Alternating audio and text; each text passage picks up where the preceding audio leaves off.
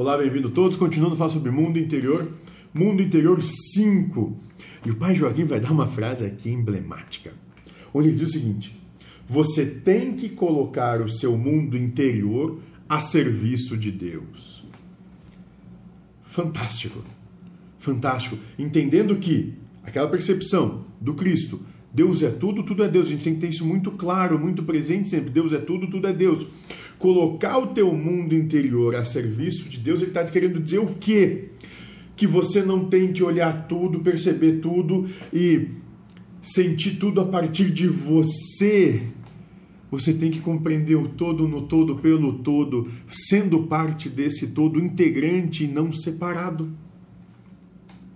Porque quando tu te integra ao todo, tu tem um outro olhar, um olhar benevolente, um olhar indulgente, um olhar de perdão. Talvez a carência, a perdão, talvez a caridade, que seja tão importante que se, se trabalhar. Benevolência, indulgência e perdão. Porque quando tu olha e sente, tu te sente sendo outro, tu percebe a situação que o outro está e compreende que naquela mesma situação você estaria passando pelas mesmas coisas, nos mesmos critérios. E aí deixa de ter o julgamento para ter o acolhimento. Acolher o outro como é, do jeito que é, sem querer mudar coisa alguma.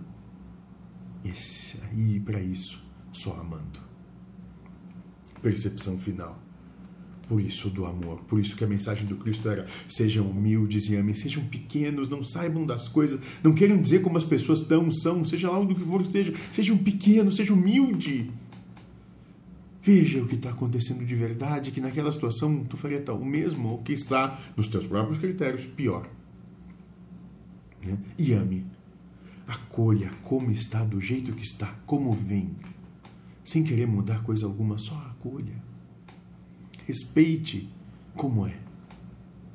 Como está. O direito de ser, estar e fazer. E pronto.